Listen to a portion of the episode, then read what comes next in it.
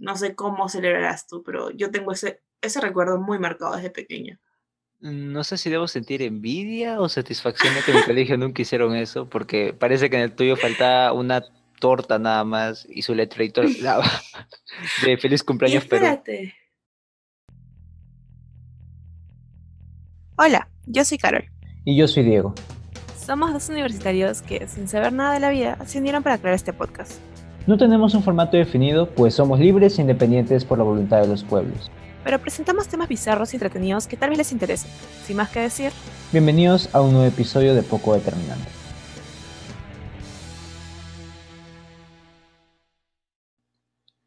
Hola una vez más a todos los que nos escuchan en sus casas, en cualquier lugar.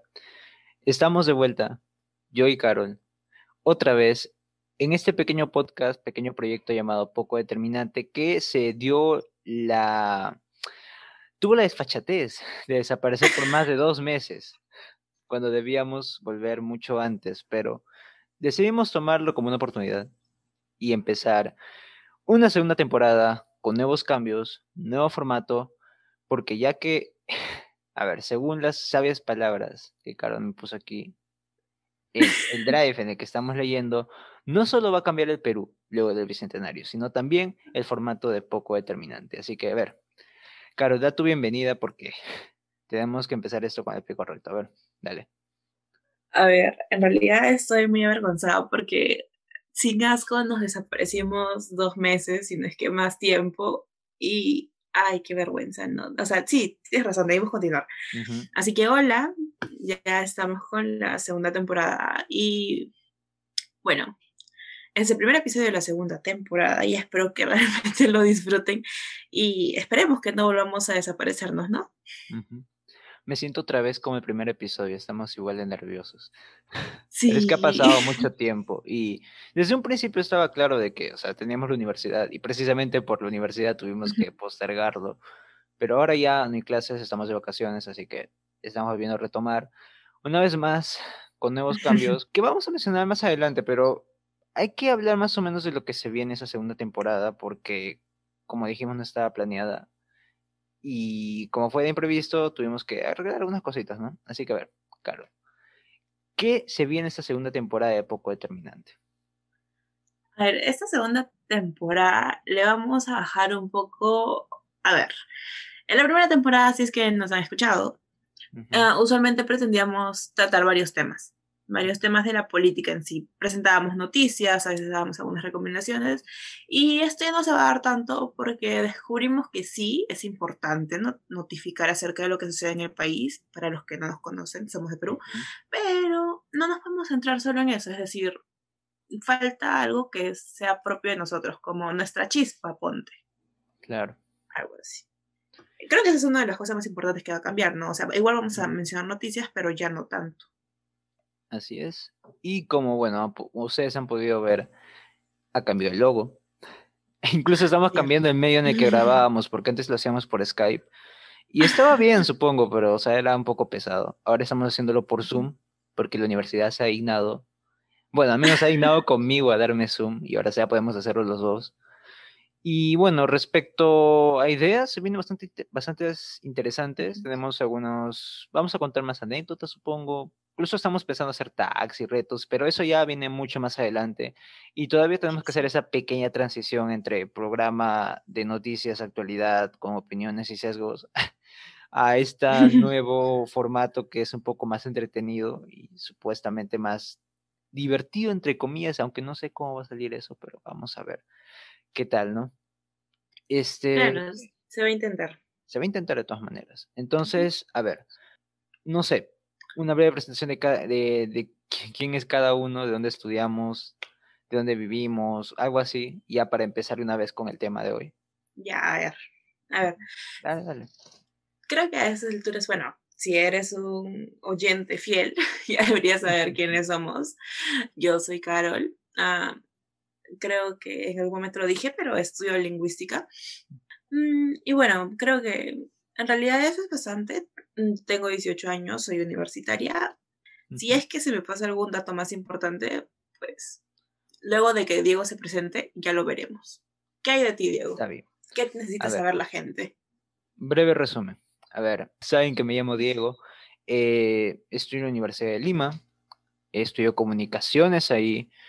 La especialidad está en duda todavía. Bueno, no está tan en duda, pero no voy a revelarla todavía porque, pues, ¿para qué? Eso, tengo 18 años y vivo en el gran y majestuoso San Juan de Lurigancho. Así que eso es un poco de información sobre mí. No voy a dar mi dirección tampoco, no voy a pasar. Pero eso es lo que hay.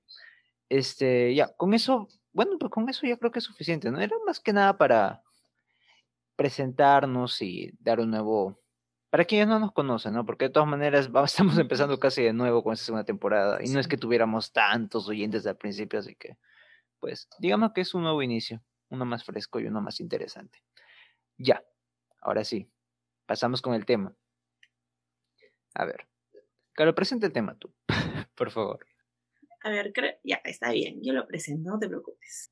Creo que si eres de Perú es imposible, o sea, te han bombardeado por todos los medios habidos y por haber, y lo has escuchado tanto en conversaciones con cualquier persona acerca de que, bueno, para esto estamos grabando el episodio el 29 de julio y ayer, 28 de julio, pues el país cumplió 200 años como una república independiente. Ayer celebramos el bicentenario y bueno, si estamos empezando una nueva temporada, es imposible hablar de esta realidad. Es decir, se cumplieron 200 años muy importantes en nuestra historia porque bueno, partimos desde la independencia hasta el día de hoy, donde supuestamente todas y todos deberíamos ser libres.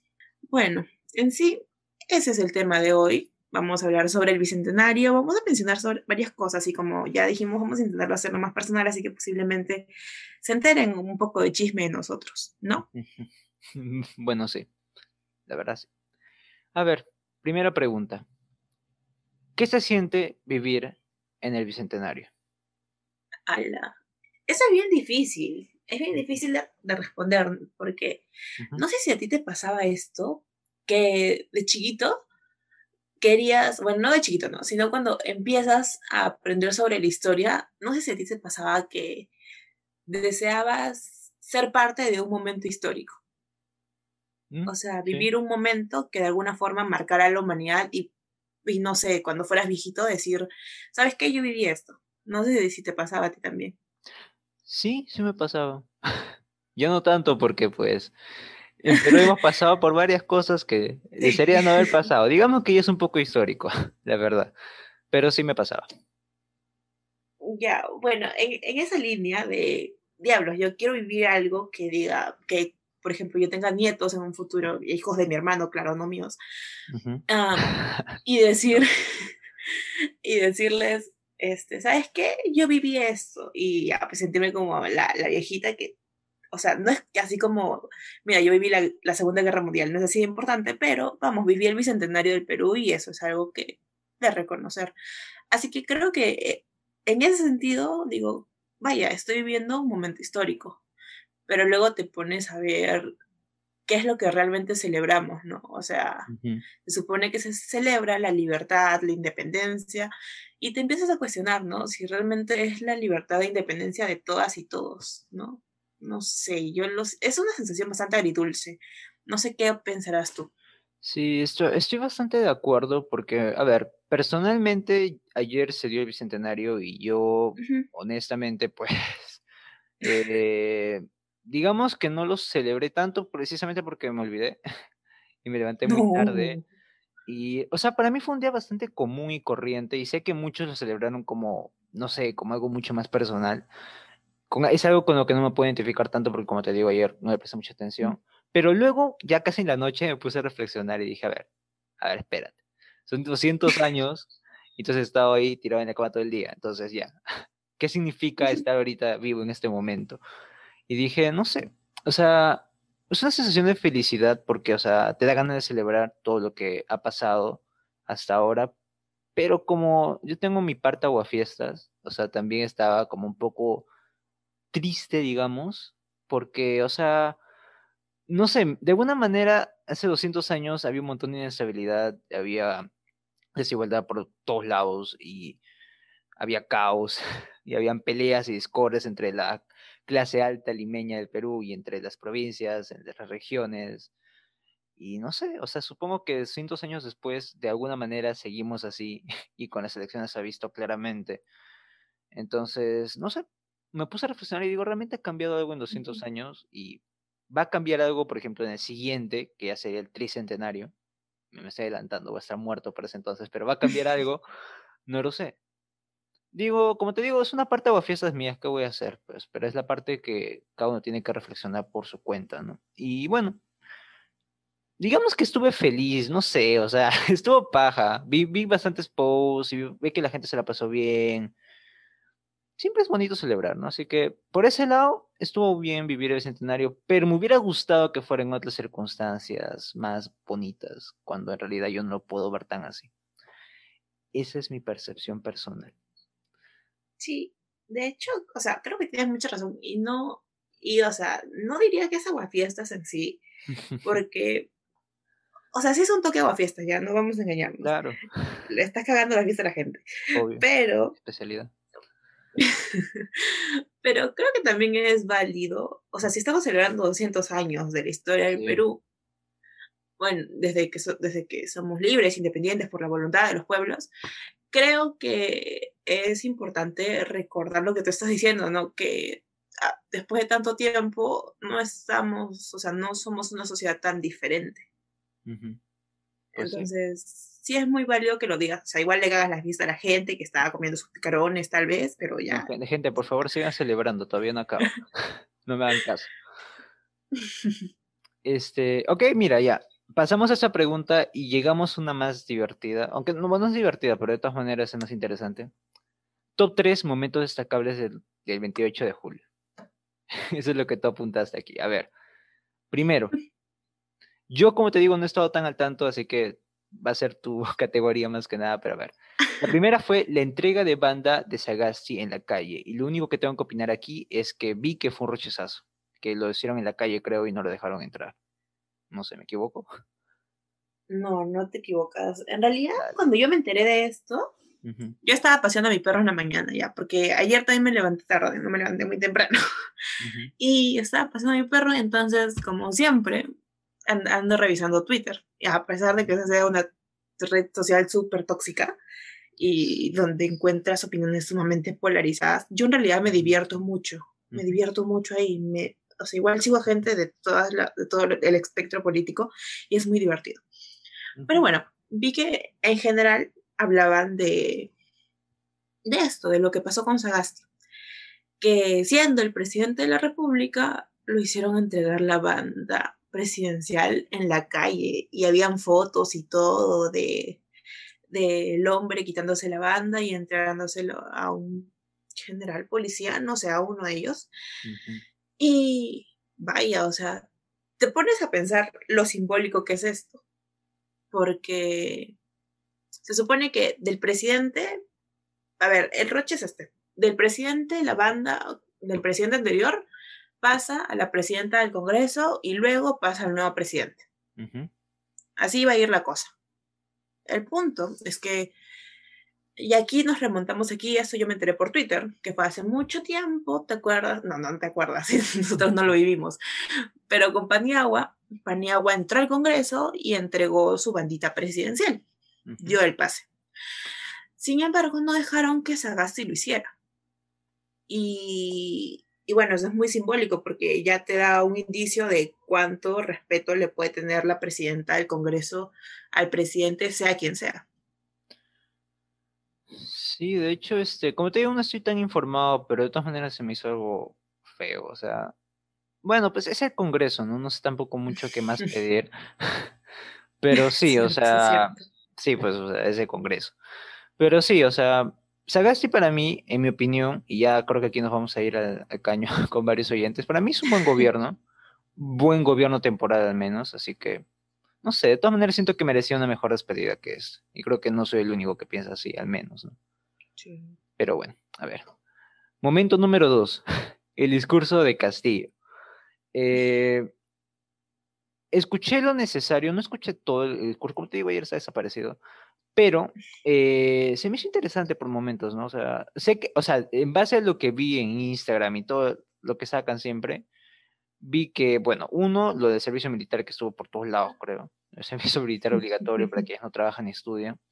Eh, el desplante al rey de España, que no sé qué cosa le habrá dicho Castillo, pero parece que fue algo wow y la gente estaba como que, no, ¿por qué le dice eso al rey de España? No, no le dijo eso, ¿no? Como que, bueno, eso y creo que eso fue todo, ¿no? Porque, no, eso fueron las dos, las dos cosas que yo escuché más en línea. No sé si sucedió algo más importante. A ver, este, luego del desplante de Sagasti, yo dije, ¿sabes qué? Ya hasta aquí acaba el paseo de mi perro, tengo que sentarme y ver la televisión a ver lo que está pasando. Mi pobre perro no pudo hacer todas sus necesidades, así que una disculpa desde acá. Pobre chato. Sí, fue chato. Pero pude llegar y me senté, me senté y, empecé a ver. Entonces, hace poco tiempo inició Castillo. y personalmente, creo que fue un discurso potente en ciertos aspectos. Inició de una forma bastante integradora, así decirlo. Es como, mm, no dijo, o sea, no se dirigió a todas y todos los peruanos y peruanas en masa, sino que fue específico.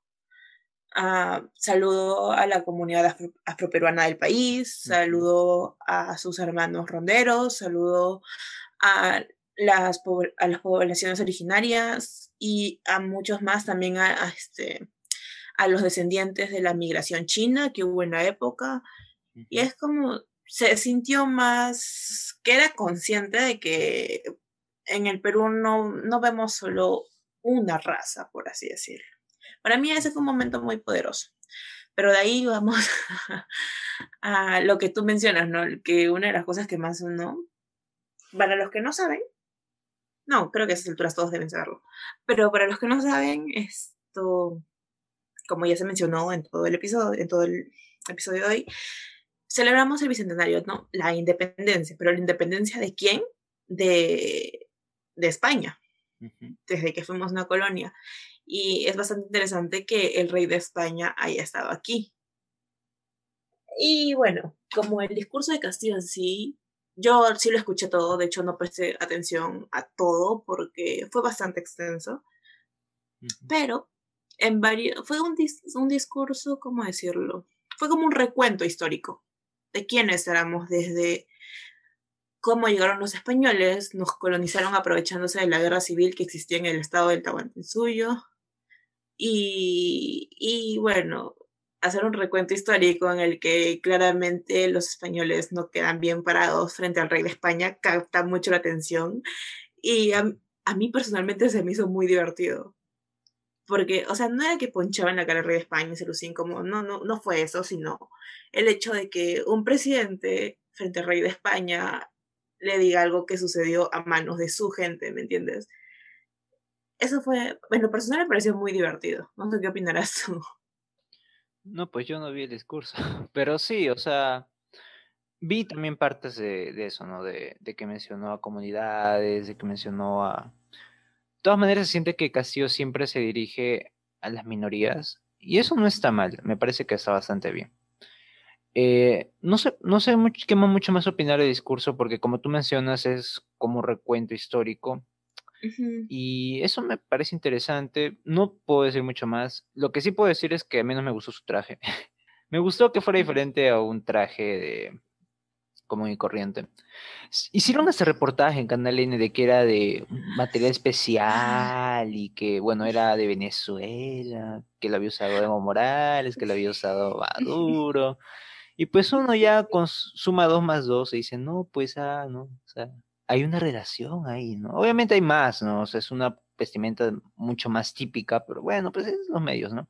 Lo cual nos lleva al tercer y último punto.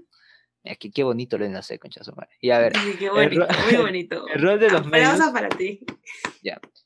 muy bien. A ver, el rol de los medios que se enfocan en cosas distintas mm, respecto al discurso o respecto a todo. Eso no lo entendí muy bien, Carlos. A ver, ¿qué te refieres aquí? Mira, yo te diría que respecto a todo en sí. Ok. Porque, y esto no es solo de ayer ya, esto ya es hace bastante tiempo. Sí, la verdad. Es que los medios se enfocan en banalidades, por así decirlo.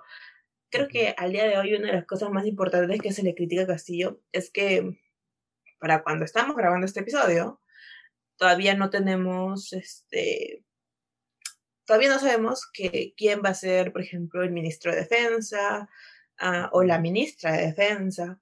Todavía no tenemos claro eso, ¿no? Y eso es algo que se le debe, se le cuestiona a Castillo al, al día de hoy, 29 de julio, a las 7 de la noche, ya que esa es la hora en la que estamos grabando esto. Eh, sin embargo, los medios a lo largo, desde que por fin empezaron a aceptar que Castillo es el presidente electo, mm, ¿Y era creo que se han concentrado en varias banalidades como acercarse a su esposa y preguntarle quién la va a vestir, si la va a vestir una marca de moda importante o extranjera.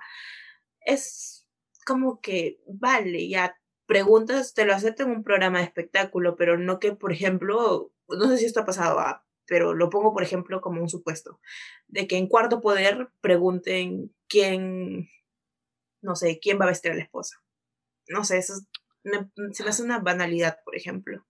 No sé si ha pasado, ya, pero, y eso va relacionado a lo que tú decías, ¿no? Que muchos de los medios empezaron a especular acerca de su traje y que era que se relacionaba con algún traje que habían usado antes en Venezuela o que era muy similar a al traje de, de Evo Morales, perdón. Y bueno, creo que son ciertas banalidades que tal vez en este momento no, ¿me entiendes? Mm. Sí, o sea, son los medios peruanos siendo medios peruanos, como siempre. y de hecho, este, bueno, como te digo, yo no he estado tan al día de las noticias últimamente, pero algo que sí, o sea, ha quedado, o sea, sí he visto ha sido la, digamos, decadencia, si se puede decir decadencia de Cuarto Poder, o sea, desde que ingresó el hijo de Federico Salazar, este, ha estado muy mal. He visto la, bueno, he visto el programa como tal, pero con ver las promos y fragmentos ha estado fatal. Y bueno, o sea, deja mucho que desear, ¿no? O sea, de por sí ya, como que los medios ya no les interesa tanto ser medios que comunican, más parece que son faranduleros. Eh, ya bueno, entonces respecto a Castillo, eso son, respecto al día de ayer, esos han sido los tres puntos más importantes, los tres momentos inolvidables. Y creo que ya es hora de pasar un poco a algo un poco más tranquilo. Algo que nos represente mucho más al formato que vamos a volver, porque esto parece mucho a lo que hacíamos antes. Ahora hay que darle ese pequeño twist. Y a ver, Carlos, ¿cómo se celebraba el 28 de julio, de julio, no el bicentenario, sino el 28 de julio, en tu colegio o en tu casa? Prepandemia. ¿no? Prepandemia, sí. Mm, a ver, no sé si en tu colegio hacían esto, pero cuando yo era chiquita, a ver, cuando estaba en primaria, ponte, porque en secundaria ya no volví a hacer esto. Eh, era muy triste. Pero cuando estaba en primaria, yo estudiaba en un colegio que era muy grande era un colegio realmente grande, era, esa cosa era extremadamente grande para la, población de alumnos que había. Y que en cierto punto se considera muy patriota. Para quienes no sepan, yo también vivo en San Juan del Urigancho, como Diego. Y bueno, este colegio era grande y San Juan del Urigancho en sí es un distrito grande. El para todos los 28 de julio, tiempo, bueno, cuando estaba en primaria, obviamente existía lo de brigadier, policía escolar, ah, defensa civil y estas cosas, ¿no? Entonces, tiempo antes del 28, te preparaban. Te preparaban dentro del colegio, las horas de educación física se reemplazaban con horas para enseñarte a marchar. Y enseñarte cómo iba a ser el enorme pasacalle, porque era todo un pasacalle, o sea, eh, literalmente, no es que tú no conoces por dónde vivo, pero Mm, era... Pues, ¿no? me vendas, no me vendas, que me van a buscar. No, no, pero es que no, no sé la verdad. Digo, por ahí. Ya bueno, era toda una vuelta grande, vuelta, una vuelta enorme y éramos, o sea, salían a marchar todos los grados desde inicial. Salía tres, cuatro, cinco añitos, primero, segundo, tercero, cuarto, quinto, sexto de primaria, primero, segundo, tercero, cuarto, quinto de secundaria. Todos los grados, más padres que también marchaban.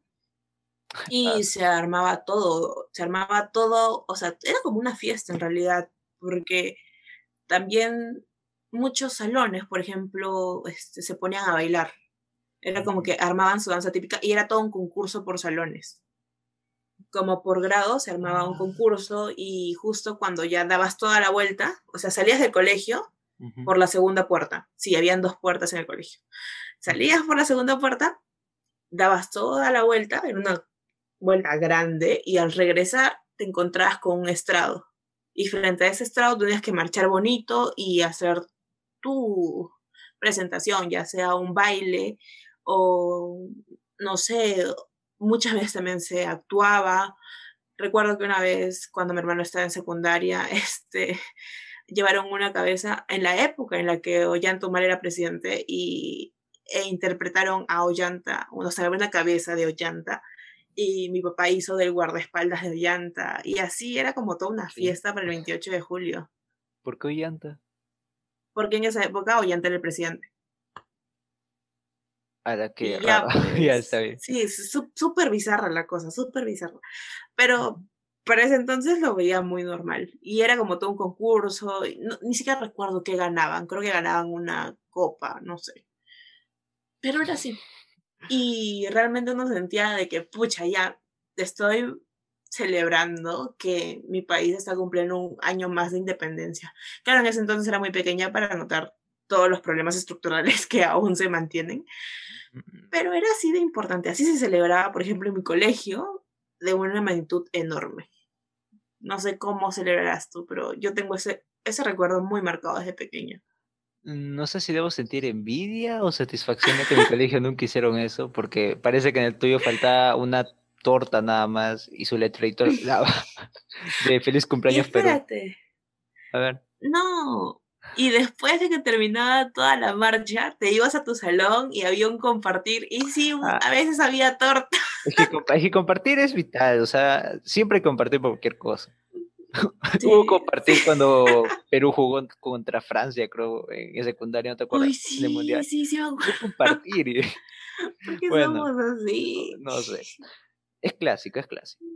A ver, eh, ya, en mi colegio no recuerdo que hicieron nada. O sea, bueno, en primaria, porque en secundaria, pues apenas usábamos escarapela y eso. Creo que lo dejaron de pedir en tercero y ya nunca más. No importaba, era, era colegio preuniversitario y solo importaban las notas y estresarte, nada más. Ya, pero en primaria, en primaria estuve en dos colegios y en el primero era bastante religioso. Bueno, no era tan religioso, pero era religioso. Y creo que mis mayores recuerdos provienen de eso y no de marchas ni nada. Así que no recuerdo nada más. Pero en el segundo en el que estuve, que era mucho más grande también, así como el tuyo, eh, recuerdo que sí hacían así como comida, o sea, como que preparaban cosas típicas y, y bueno, supongo que hacían presentaciones de baile y de música, cosa que no, o sea, no recuerdo muy bien porque está, está desparramado mis recuerdos, porque bueno, hay día de la canción criolla, hay día de la comida criolla, entonces fácil estoy confundiendo todo eso en uno, pero que recuerde 28 era eso, o sea, eran como celebraciones, comida, y eso, o sea, pero nunca fue algo tan magnífico. Y sinceramente para mí nunca fue algo tan personal, digamos, este, nunca tuve esa conexión, a menos no como la que tú tienes de feliz cumpleaños Perú, ¿no? Es como que es independencia, tengo que llevar escarapela, tengo que ponérmela ahí en mi polo y lograrlo capaz, y ya, o sea, ese era, ese era todo para mí, ¿no? Digamos, este, ya, Suena tristísimo, pero es que la verdad nunca me importó tanto las fechas patrias y hasta ahora no me importan tanto, la verdad. Pero, como te digo, hay fechas diversas para celebrar lo de Perú. Y cuando decía la canción criolla y decía la música criolla, ahí sí lo celebro así. Música criolla, full día de canciones criollas en mi casa. comida criolla, siempre como comida criolla, así que no hay, tanta diferencia. Pero aparte de ello, es como que 28 siempre ha sido un poco indiferente para mí. Sigo siendo aguafiestas, gente. Perdón. Pero sí, o sea, ¿para qué va a mentir? No hay necesidad. Mm, Entonces, es lo que hay. A ver, otra pregunta, y esta también es bastante relacionada con lo que sucede generalmente en fiestas patrias, y es, ¿cuál es tu opinión sobre la parada militar? Que se da cada 29. Sí. Mm, a ver, mira. Es que yo nunca he ido a una parada militar. Sé de gente que literalmente, o, o sea, va y creo que separan un espacio, una silla, alquilan, no sé si te acuerdas. Sí, sí, sí. que tiempo alquilaban su silla ajá, para ver. Yo nunca he ido a una, no sé si tú habrás ido a una. No, he estado, o sea, he estado mientras preparaban una, que es lo más cerca que he estado es- en una, pues, ¿no? Cuando estaban, cuando estaban este, separando calles, cuando estaban poniendo sillas, todo eso. Eh, es bastante grande, o sea, eh, o sea, es bastante, o sea, despejan un buen tramo de la, de la calle y genera bastante tráfico, la verdad. Pero, o sea, sí, o sea, se, se hace ver bastante, o sea, debe ser una experiencia estar ahí, ¿no? Pero bueno, la mayoría de nosotros creo que lo ha visto alguna vez en la tele. O sea, alguna vez ha visto, dice, quiero ver algo en la tele, te ha aburrido, voy a cambiar al 4 y parada militar. Entonces, este, creo que a todos nos ha pasado. Entonces, no sé, ¿alguna vez lo has visto completo o O al sea, menos una parte? He visto una parte, Sí, he visto una parte de la paramilitar. Igual no, no se me ha hecho la gran cosa, la verdad. Y por Ujú. eso en especial lo puse aquí, por eso lo apunté. ujú. Porque quería saber si tú compartías esta opinión de que, por ejemplo, yo ayer no extrañé la parada militar y en realidad creo, lo sigo considerando perdón si a alguien realmente le gusta verla, pero se me hace muy absurda. No sé qué pensarás tú.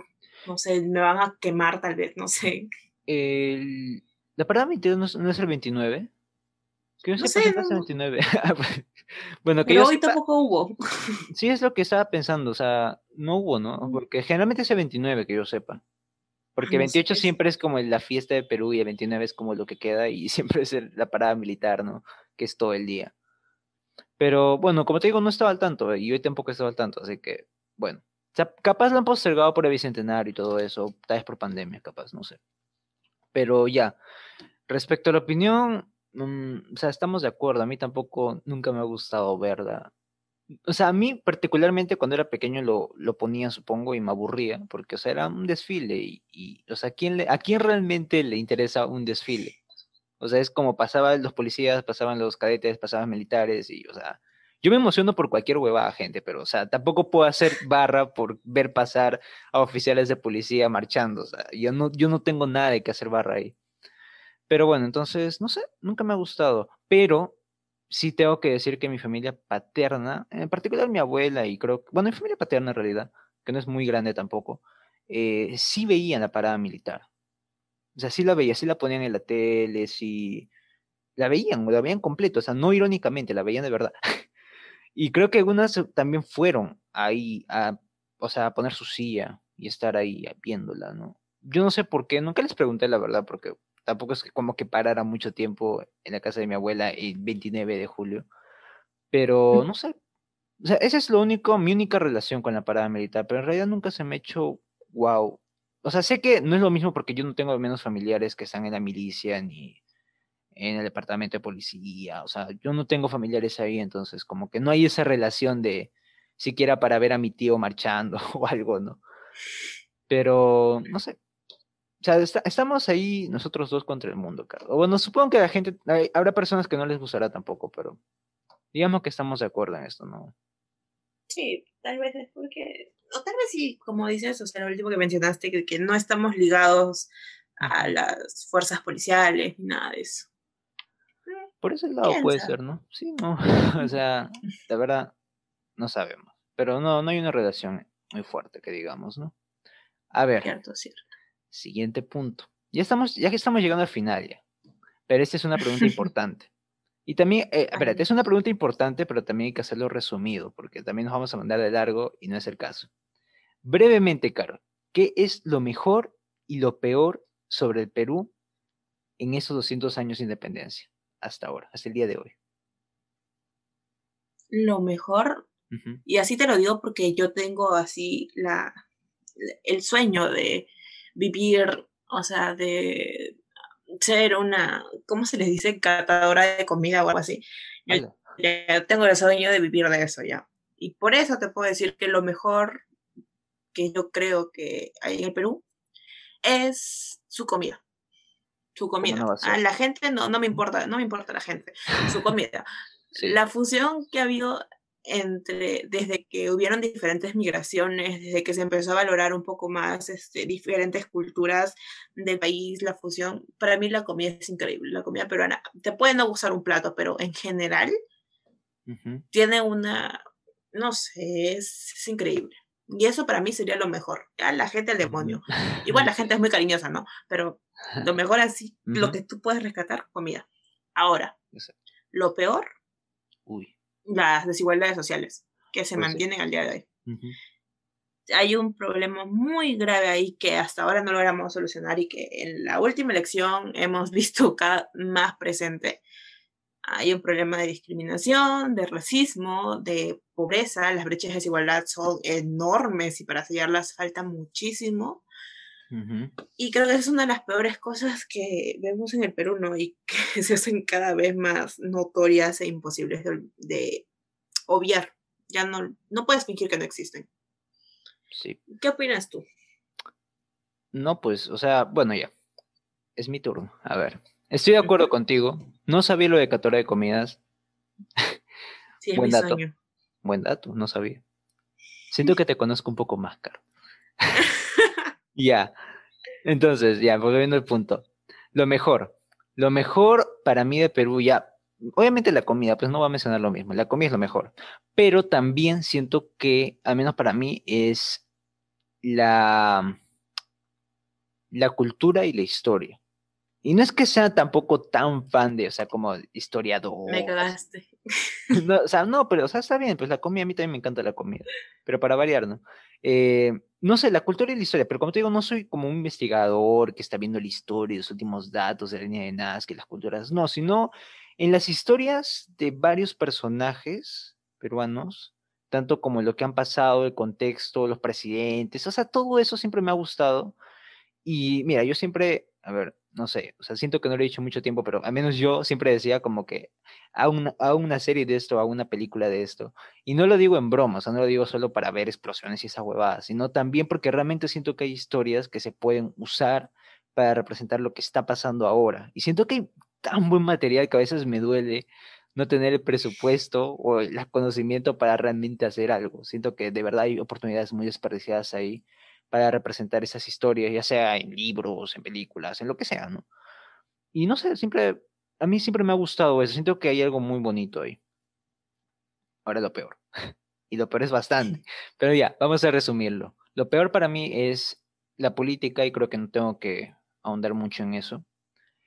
Eh, la educación, no la educación de las personas, sino la educación que imparte tanto el Estado, siempre ha sido muy destructivo con eso. Es como que no, es para mí es fatal en todo el aspecto de la palabra y tiene que mejorarse así. Ya. Eso, y estoy de acuerdo con Carlos, la falta de oportunidades es muy, muy, muy grande. A mí particularmente me molesta mucho a veces porque, bueno, pues, o sea, a mí nunca me ha gustado el hecho de que el Perú sea muy centralizado. Siento que ese para mí debería ser el, el objetivo de aquí a 100 años, descentralizarlo así bien fuerte para que tanto una persona de provincia como una persona de la capital tenga la misma oportunidad de realmente salir adelante. Porque, o sea, de verdad a veces no se puede y es muy duro a veces ver cuando conoces a una persona con talento en la sierra que simplemente no puede salir adelante porque no hay herramientas y eso está bien cagado, porque lo peor que puede pasar es que una persona con talento no pueda salir adelante porque no tenga las herramientas necesarias. O sea, es bien, bien cagado, no me gusta, me, me duele mucho. Y ya, entonces eso sería para mí lo peor que tiene el Perú y lo mejor como yo lo mencioné antes, ¿no? Entonces, así está la cosa, Carito. Sí. Estamos llegando al final del episodio. Lo estamos logrando. y ahora sí llega un último punto, algo cortito y algo que no hay que mandarnos tanto también a Floro, pero ¿cuáles son tus predicciones, Carol, de cómo será el país en un futuro? Digamos, para el próximo tricentenario, creo que se dice así, ¿no? En los próximos 100 años, ¿cuál crees que será nuestro futuro como país?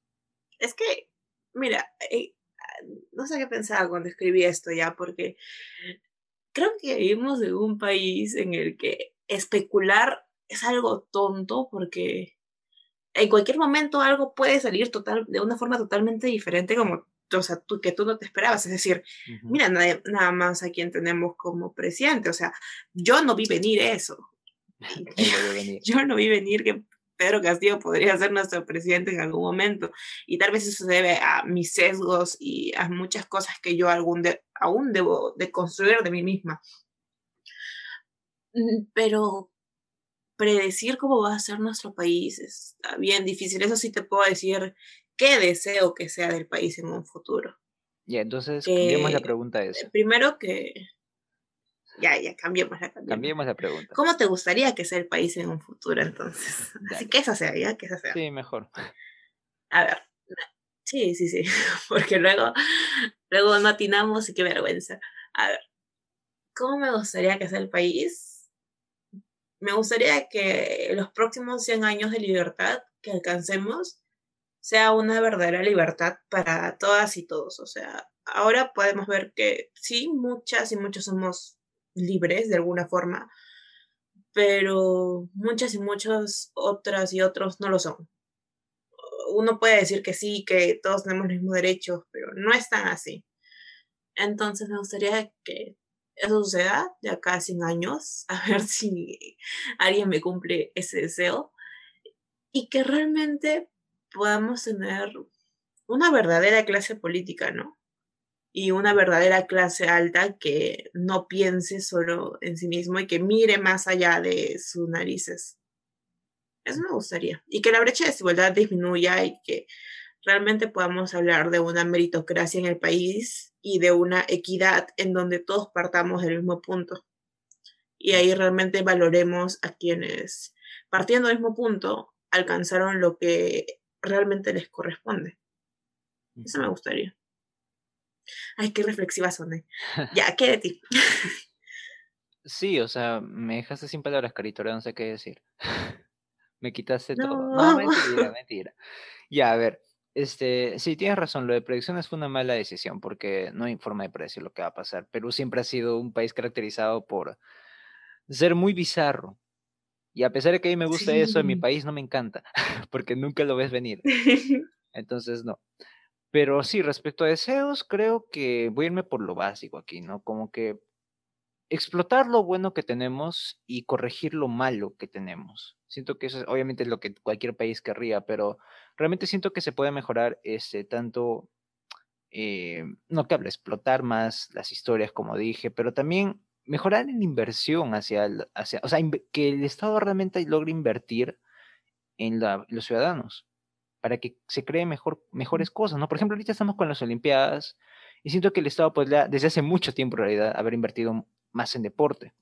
O, por ejemplo, en cualquier otra arte en realidad y en ciencia y tecnología, y en educación, y en salud, y en lo, demás. O sea, siento realmente que hay una gran falta de interés por parte del Estado, precisamente porque se la pasan peleando todo el rato en política.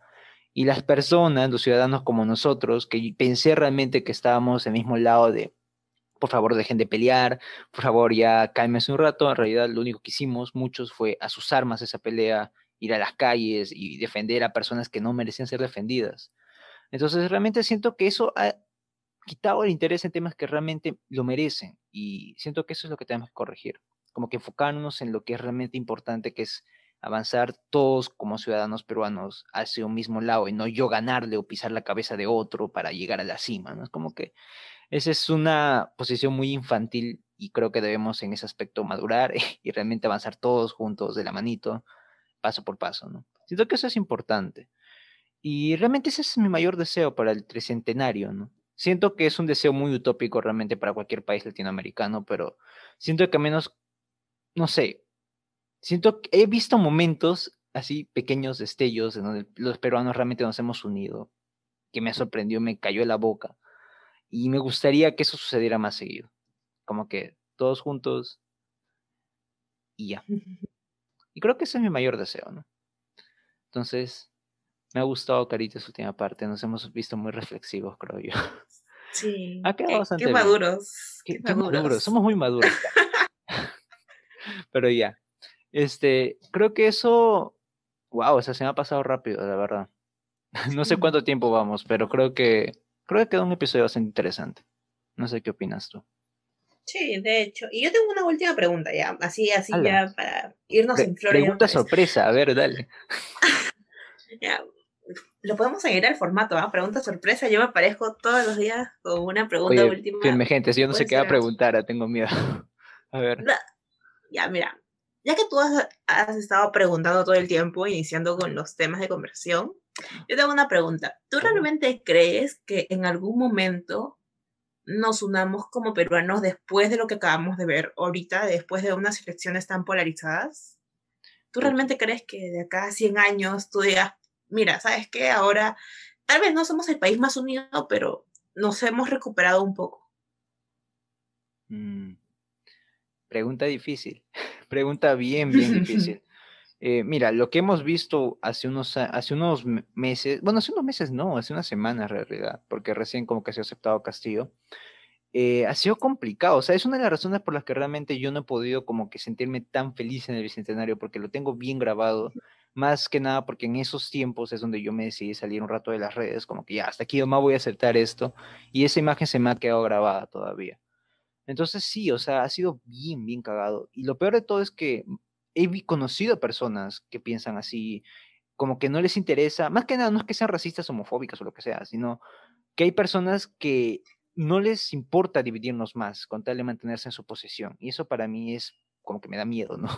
Sea, realmente me hace pensar, estamos más lejos de lo que pensaba, porque no supongo que un pensamiento inmaduro que tenía todavía de que las personas realmente querían unirse, a pesar de todo. Y como dices, es complicado. Pero yo sí pienso que se puede lograr.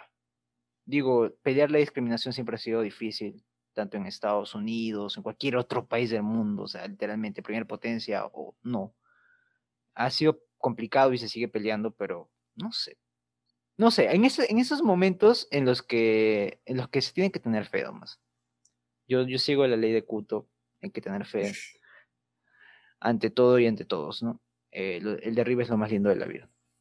Entonces realmente creo que creo que realmente ¿Así la frase? No me acuerdo, no me acuerdo. O sea, tampoco voy a decir quiero carapulcra con sopa seca, no, no, pero eso no me acuerdo, o sea, ya, solo la fe, la fe es lo más importante, lo más lindo que hay en la vida. Y creo que es lo que tenemos que tener, ¿no? Porque, o sea, no podemos cambiar a las personas. Las personas son así y serán así. Pero creo que cada persona puede cambiarse a sí misma y eso ya queda en ellos, ¿no? O sea, por eso te digo, hay que tener fe nada más. La fe de Kuto. A ver. Bueno, para responder ya yo mi pregunta. solo, solo vas a decir que, bueno, nacer en el Perú es o, resignarte o vivir con esperanza toda tu vida, ¿no? Así que Solo queda eso, o sea, esperar, a esperar, sino tener la esperanza de que en algún momento, ¿sabes que Podamos mirar al costado y decir, ¿sabes qué? Somos parte del mismo país y estamos juntos en esto y vamos a resistir juntos lo que venga. Creo que eso es muy importante. Qué bonito, qué bonito. Qué reflexivos, qué bonito ha terminado este episodio de lo que empezamos a buscar y densos. A ver, para quien se quede, pues, para que se levante un poco el ánimo. Pero sí. Entonces, bueno, esto ha sido el regreso de poco determinante, primer episodio de segunda temporada. Vamos a experimentar, ¿no? O sea, también no vamos a quedarnos hasta indefinidamente, ¿no? Vamos a, vamos a explotar el formato de podcast porque queremos hacer cosas interesantes. Y este episodio ha sido un poco transitorio, ¿no? El siguiente ya nos vamos a andar con todo ya. Y va a ser otra cosa y van a pensar que chucha ha pasado poco a poco determinante, pero va a quedar divertido. Yo pienso que sí. A ver, entonces, Carol, no sé si lo tengas a la mano, pero ¿en qué plataformas pueden escucharnos? Uy, me agarraste. A ver. Sí, no lo pusimos. Pero ya. Déjame recordar. Déjame recordar. Sí, sí, sí, sí, sí, me acuerdo ya. A ver. Nos pueden encontrar en Spotify. en Google Podcast, si no me equivoco. Sí.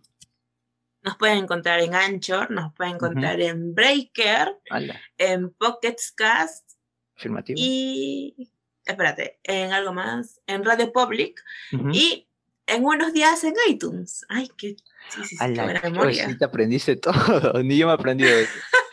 ok. Eh, nos pueden seguir en nuestra página de Instagram, arroba poco-determinante, si no me equivoco. Y en nuestras páginas personales, supongo, eh, la mía es arroba di.martinez-14 y la tuya, Carol, es... Ah, mi cuenta de Instagram es arroba carol-rfe.